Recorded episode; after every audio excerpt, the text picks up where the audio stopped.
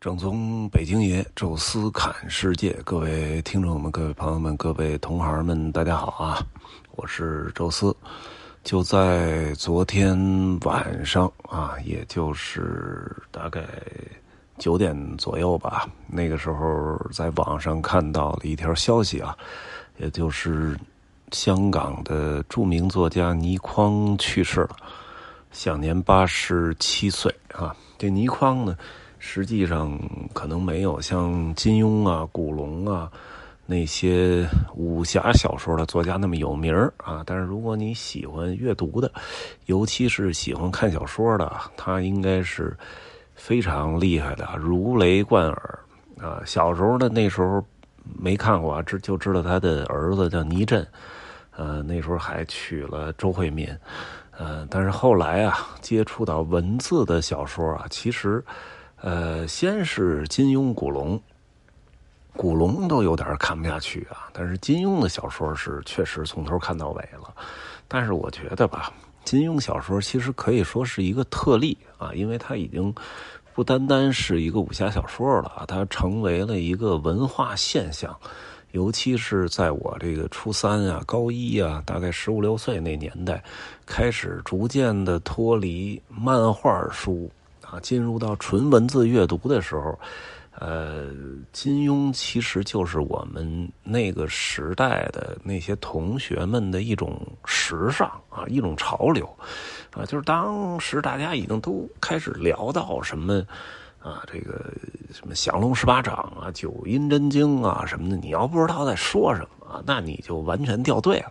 所以他。不光是说你培养这个文字阅读兴趣的问题，啊，实际上其实还有一个挺重要的原因啊，就是，呃，你你要跟上那个成长的时候那个时代的潮流，啊，就跟那个时代同样在听摇滚乐啊，在听什么黑豹啊、唐朝啊，啊，其实是一样的啊，所以那个我觉得。呃，更多的是一种文化现象啊。其实金庸的小说真正的，呃，比较清晰的存在条理的阅读啊，也是在二十岁以后啊，逐渐的见识开始增加啊，经验呀，跟人接触的阅历啊，那时候再看金庸，和第一次啊，在这个初三高一那个阶段看，其实还是有极大的不同的。呃，大概也就是在那个时候的同时期吧，接触到的这个倪匡的小说，呃，其实一开始呢，还感觉好像没什么，因为当时阅读的更多的其实都是这种武侠小说。金庸呢，看完看古龙，古龙呢看完，哎，看什么梁羽生啊、温瑞安啊这些。但是除了金庸，那时候其他的那些小说还是有点看不下去。啊，究其原因吧，就是这种文字阅读的习惯一直没有形成啊，还是觉得缺个图像。哎，但是那个时候也不知道是一个什么机缘巧合之下，当时呢就买了一本这卫斯理啊。话说啊，倪匡可能因为他本人的这种。倾向和立场吧，就是他的书在大陆其实一度是禁书，你根本买不到那个真正的呃合理合法出版的啊。后来好像啊，我在淘宝什么的搜了一下，好像啊就有一部分的小说是可以呃这个这个被引进了，可能也做了比较大的那种修改啊。所以那个时候其实买的。更多的都是这种盗版书籍，哎，有一些错别字儿啊，包括印刷上也不够好。但是好在它足够便宜，而且确实正版它没有嘛，所以咱们就凑合看盗版。我印象中啊，好像是在呃二零零一年啊，大概是那个时候，哎，当时呢好像是已经工作了，那时候在北影厂当一个景点的导游。哎，每天呢很固定的就是这个上下班哎，当时呢骑个自行车啊，就沿着这个西二环一路走到西直门的，往这个索家坟、明光村那儿一直走，再走到西三环，啊，北三环啊，就是这个蓟门桥那儿啊，就算是到了我们那个呃单位了。呃，当时呢路过的时候，好像就在。阜成门啊，阜成门外啊，因为那时候年轻嘛，其实不太喜欢那种每天都是完全一样的一条路啊，那样觉着其实没啥意思，还是说哎每每天去开拓一条新的哎骑车的路啊，让这个上下班呢能够有一点新意，哎，所以就好像就在半路上吧，应该我记着在阜成门外。啊，有那么一个小书店，啊，卖的基本都是盗版书，啊，我记得那时候可能五块钱一本啊，还是十块钱一本，反正特别便宜啊。但是那本书呢，其实还挺厚的，大概得有个三四百页的样子。但那个时候其实，呃，除了金庸的武侠小说之外，其他的书籍其实是很难能够在纯文字的情况下看个啊三四百页的。啊，但是当时也不知道是一种什么想法啊，结果就，呃，买了一本我已经忘了我看的第一本这个小说到底是什么呃名字了啊。但是呃，那那一个盗版的那整个那一套啊，其实就是封面画一个。外星人还是那种，反正就是很奇怪的那种。然后，呃，每一本书里其实是放倪匡写的三个故事，每一个故事大概是一百多页到两百页不到，啊，那种状态。然后三个故事啊，我现在其实还依稀记得好几个，啊，印象特别深刻的故事。我印象中有一个故事叫《玩具》，那个故事呢。呃，其实是有关这个这个叫什么呀？就是他这个，呃，好像是怎么着？这宇宙就是一个玩具啊。然后其实有无穷小的东西，就是我们看不见的那个世界，呃，一粒沙子或者什么，它可能也是一个宇宙，一个微观宇宙。我们可能随意一扔，那个宇宙就。随着沙子里就毁灭了，然后我们同时可能也是，呃，一一粒大沙子上的宇宙，啊，就这种概念特别有意思。呃，后来我看那个应该是《骇客帝国》吧，哎，好像《骇客帝国》里其实就体现出了啊，他所。所说的这种概念啊，我记着那是《骇客帝国一》还是二，好像是二吧？哎，当时就是那狗的脖子上戴了一个，就是那个其实就是一个宇宙，啊，我觉得可能这个编剧啊应该是看过倪匡的小说，因为毕竟倪匡这小说呃出现的时间是非常早的，他这个小说跟我们之前看到的武侠不一样啊，它完全是科幻小说啊，其实一开始。啊，都是，呃，出现了一个什么谜团啊，或者一个疑问，啊，然后呢，呃，再往后推，就是特别奇怪啊，发生了一个不可思议的事儿啊，然后就再去进一步调查，然后发现最终。啊，极大概率其实都是跟外星人产生了联系，最终给了一个相对还比较合理啊，能够自洽的这么一个结局，啊，当然也不完全是，呃，全是跟外星人有关的，因为它是科幻小说啊，科幻小说的发展的方向有很多个不同的门类啊，我还记得有这么一个，呃，小说叫《寻梦》啊，那是我印象非常深的一部小说，啊，就是一个人呢，啊，整天做梦。啊，梦到的都是一个啊杨树的一条道路，啊，然后走到那条道路啊，就是跟一个姑娘啊，那姑娘还有一点那种开放，但是那个梦中那个时代肯定不是现代，还有牌坊，然后那种村庄，这两个人呢应该是要去私奔，啊，结果呢这两个人刚要走的时候啊，那个姑娘突然掏出一把刀，直接捅到他的肚子里，然后他的那种不解，那种那种。疑惑，还有疼痛，还有这个绝望，啊，最终就是化成一一刻的那种那种挣扎。突然，这人就醒了，然后醒了的时候，发现肚子上就有这么一个红疤，然后特别的疼啊，疼到半宿，这才算完。就是每隔一段时间，这个人就做这么一个梦。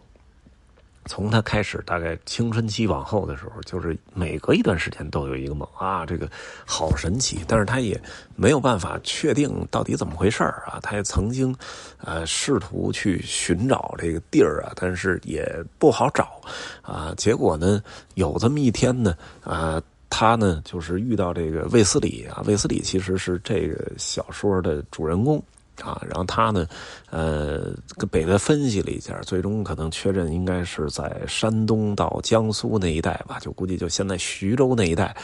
啊，那么一个村庄啊，说你可以去找找啊。最终这个人还真找到了，是，呃，一个村庄曾经在大几十年前啊发生过这么一桩命案啊，是一个呃不太守妇道的一个小媳妇儿啊，跟其中一个人去私奔，结果突然那个人就死在村口了，被扎了一刀，也是个悬案。啊，结果他发现这应该是自己的前世啊，但是这个梦怎么解决还是没有。结果呢，他很巧的遇到了一个姑娘啊，这俩人应该都是在香港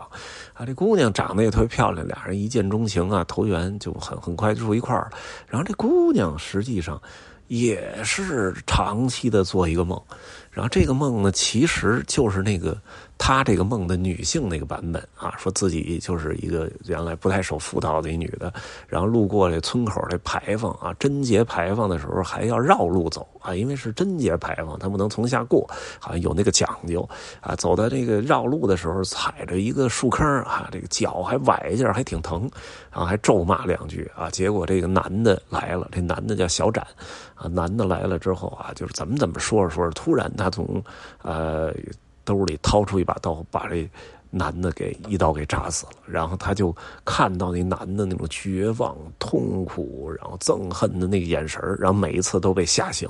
吓醒的时候呢，这个脚踝还隐隐作痛啊，就是好像跟踩到那儿崴了脚一样，也是疼半天。哎，所以这个特别神奇啊，就是尤其是这俩人住一块儿的时候。哎，居然是同步的啊！被吓醒，然后两个人一身汗。一开始啊，还以为是对方被自己给吓着了呢。结果后来可能渐渐的观察，发现两个人做的是同样的梦。但但是大家也心照不宣，因为那是前世的事儿，跟这一次没关系。结果好像怎么机缘巧合之下，这女的最终又是把这男的给杀死了。这男的最终就是不不是特别就是。不敢相信，说我没有打算，呃，为上一代的事儿去报仇，你为什么又把我杀死了？结果这女的说，我也想不明白，说但是呢，我有这么一个假设啊，说这个，呃，你你上一次杀死你啊，并不代表我这一辈子欠你一条命。说也许你的上上辈子做了什么特别对不起我的事儿，你欠了我两条命，所以上辈子和这辈子，呃。都是要还这个。所以那男的听完可能就人之将死啊，那个天人感应特别强啊，突然就恍然大悟，然后含笑而逝。哎，这这个这个故事写的特别有意思啊，就印象特别深。当然还有很多有意思的故事啊，比如说那个蓝雪人，好像曾经是刘德华吧，还关之琳还把它给拍成了电影啊。还有一个叫迷藏啊，然后还有一个叫盗墓啊，也是特别有意思的一段小说啊。我好像就是从盗墓那个小。说开始看的啊，因为那时候还没有什么《盗墓笔记》啊，还有什么《鬼吹灯》这些啊。但是那个盗墓其实非常有意思啊，描述了几个人什么病毒啊、齐白、善思啊，再加上卫斯理他们去找一个墓啊，最终其实发现是一堆外星人啊。但是那个其实一开始看到那种情节曲折和那奇思妙想的小说啊，确实给我巨大的震撼。所以每一次啊都是。呃，找一个没人的地儿啊，那么踏踏实实的读其中的一个故事。那一个故事吧，从头读到尾，差不多是三到四个小时。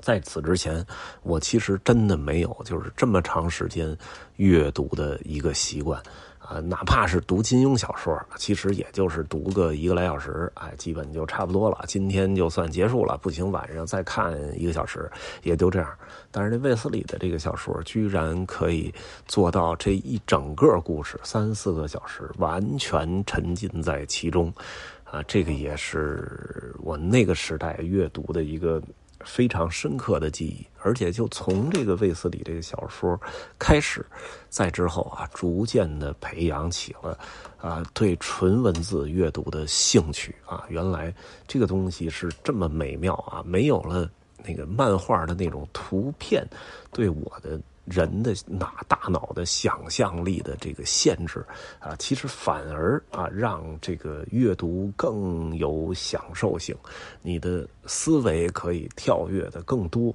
啊，你能够感受到的东西啊，接收的信息啊，比带图片的要多得多，要丰富详实的多啊。所以慢慢的后来开始看了很多很多不同的各种各样的书啊。曾经有那么一段时间啊，网络还没那么发达的时候，甚至一年都能看个一百本书。我觉得这种。阅读的兴趣啊，其实都是从卫斯理啊，都是从倪匡的小说开始的啊。那昨天晚上呢，倪匡先生也是八十多岁啊去世，这个岁数呢也不算特别的小了，当然也不算大啊，因为很多的呃保养的好一点的都年过九十了啊，但是八十七也还好啊。希望倪先生走好啊，卫斯理再见啊。这一期呢就跟大家聊到这儿，感谢大家的收听，咱们下期再见。